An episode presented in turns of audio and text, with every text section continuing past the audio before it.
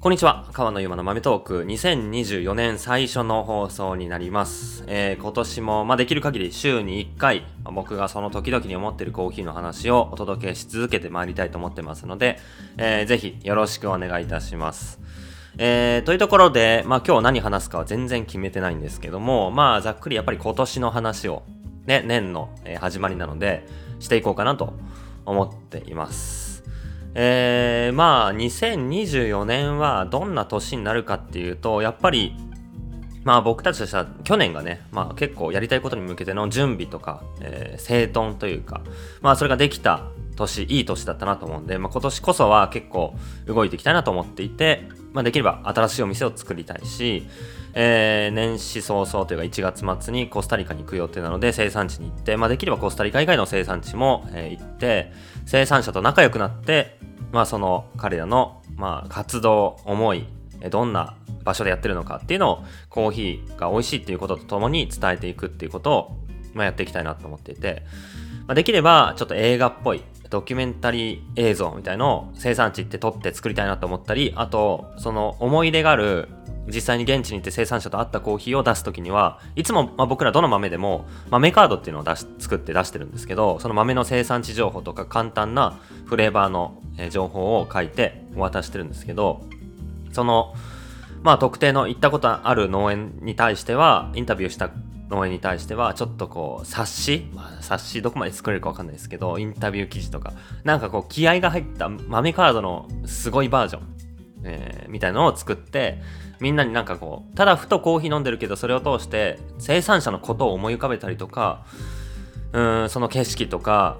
まあ人としての人が作ってるんだよねコーヒーって。その考えとかっていうのをまあ橋渡しできるような活動ができたら嬉しいなと、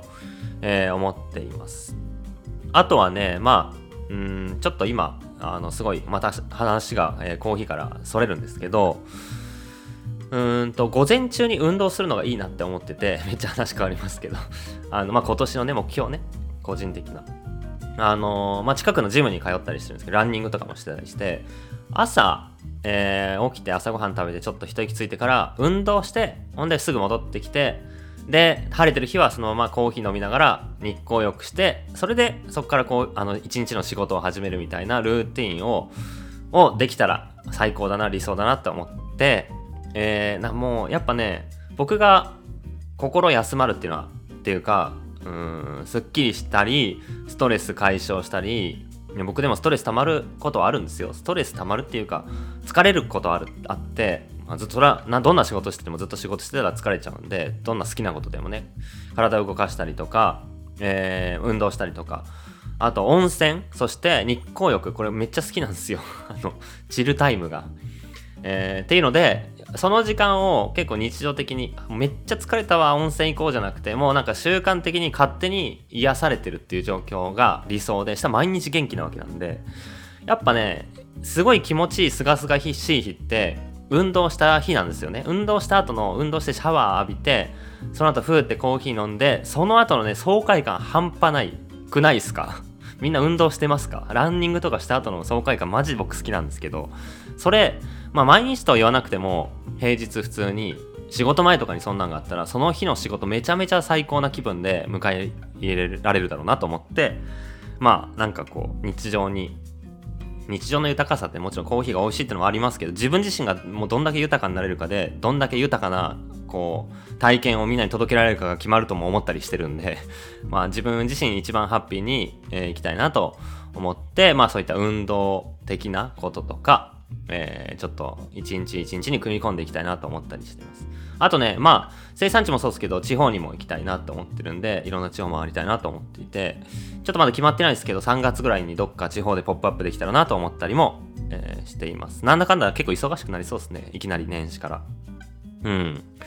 で、まあ今年、じゃあコーヒー業界どうなるかなって思うと、まあ前もちょっと話したかもしれないですけど、結構やっぱ自分たちらしさっていうのをすごい明確に作らないといけない。そして会社っていう存在、環境として成熟しないといけないフェーズだと思っていて、まあちょっと前にスペシャルティーコーヒーはメインストリームになったのかみたいな話をこのポッドキャストでもしたんですけど、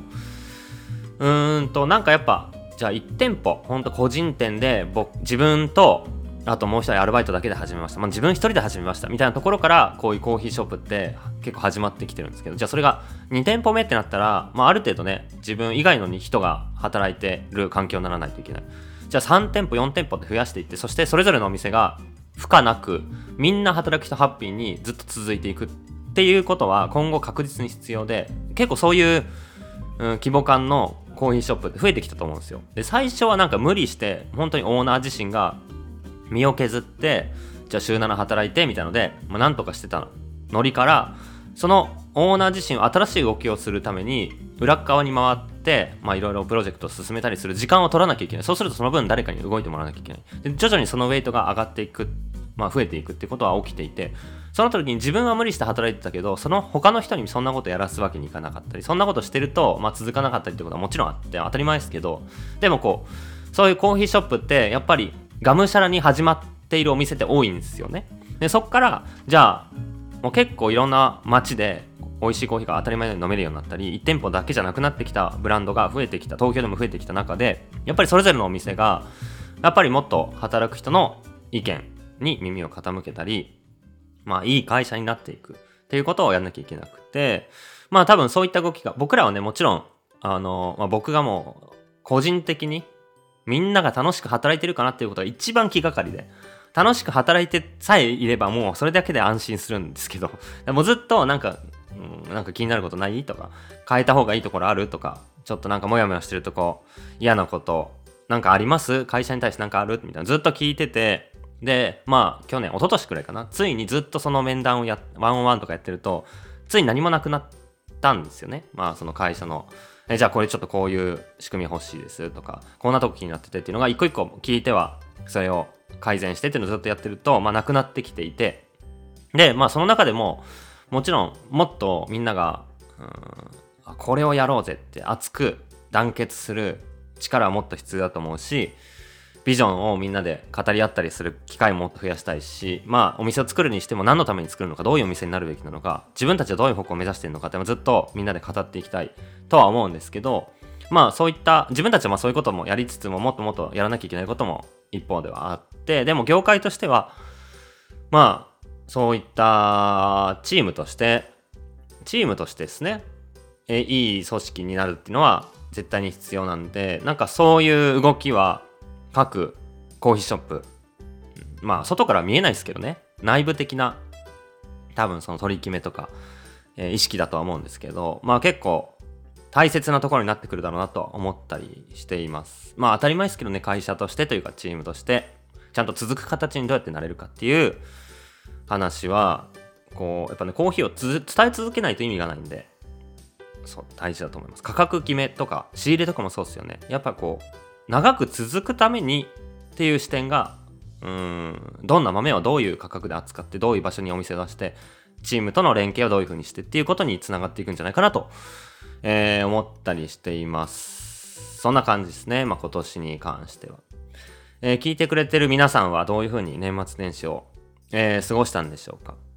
まあ、ハッピーに美味しいコーヒーとともに過ごしてくれたらいいなと思うんですけど、僕は年始のコーヒーは、えー、最初芸者を飲んでですね、まあ1年の始まりは最も華やかなコーヒーで、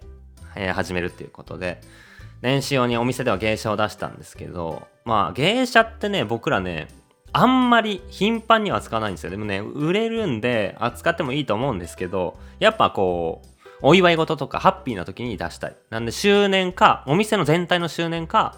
まあ、年末年始かっていうことで、今年は福袋用の芸者と、あとは普通にお店で出していく年始用の芸者2個、えー、用意して結構気合入って、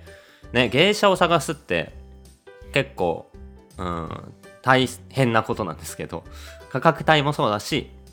量どうしようかっていうのを結構慎重に考えるし、あと、その自分たちらしさっていうのが現れた、ライトアップらしさっていうのが現れた芸者を見つける。ただ芸者であればいいわけじゃないし、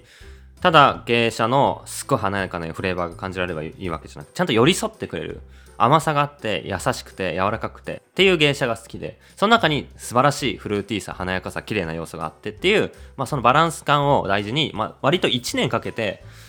ねあのー、周年豆とかもなんなら今からも考え始めてますしさすがに今年の年末の豆っていうのは今から決めらんないですけど今から決めてたところでその豆ってね今買える豆って年末に使うわけにいかないんで、まあ、こう近づいてきたらすごい気を張って年末用にぜひこういう豆欲しいっていうのでね本当商社さんからそういうロットが出てくるかどうかっていうのにかかってるんで仕入れってね割と難しいんですけどまあ今年はすごいうまくいって、えー、素晴らしい芸者を仕入れてまあ僕もそれをえー、朝飲みました。めちゃくちゃうまかったし、華やかだったし、甘かったし、まあ、最高のコーヒーだなと、改めて思いましたね。美味しかったですね。ガテマラの芸者を、えー、入れたっていう感じです。えー、まあ、今年は、ポッドキャストでは、もうちょっとね、まあ、さらにというか、内側の部分、まあ、僕個人的にとか、さっきのね、あの、運動しようみたいな話、まあ、聞いてる人もしかしたら、いやいや、そんなことよりもっとコーヒーの技術的な話してくれよって人もいるかもしれないですけど、まあ、ポッドキャストは、こういう緩い感じで、なんか適当に思ったことを話していいかなと思ってるんですよ。で、だからまあ僕自身の暮らしのこととか、暮らしのこと、趣味、うん、なんかそういうとことか、